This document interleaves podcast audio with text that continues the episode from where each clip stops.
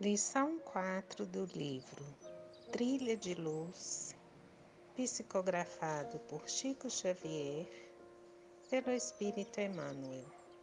Muito se pedirá.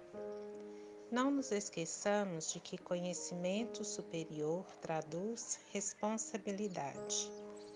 Ninguém vive sem contas. Muito se pedirá amanhã do que hoje recebes. Nas bases da vida moram a equanimidade e a justiça. Não amassarás teu pão com a areia do deserto.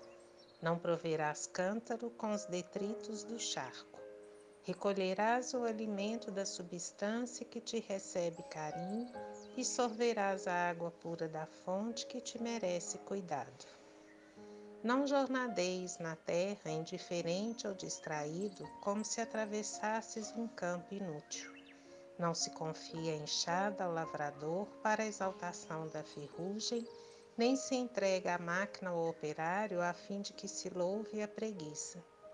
A natureza que sustenta o verme reclama-lhe serviço em favor do solo. A indústria que tece o fio e o embeleza exige-lhe segurança e cooperação. Se aguardarmos concurso do verme do fio, por que haverá o homem de gastar os recursos da terra exonerados de compromissos?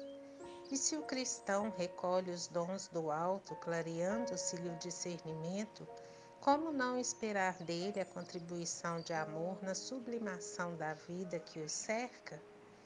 Recebemos as possibilidades do Senhor para doá-las ao mundo em seu nome. Mais esclarecimentos e mais fé significam para nós mais amplas obrigações. Informados hoje quanto à grandeza da vida a estender-se triunfantes além da morte, saibam viver no mundo de conformidade com os princípios redentores que nos felicitam a marcha.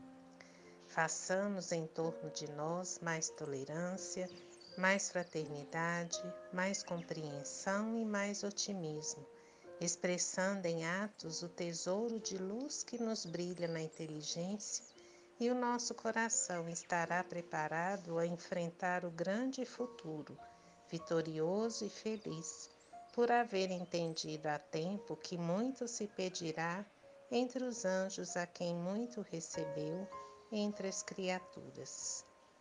Luz e paz.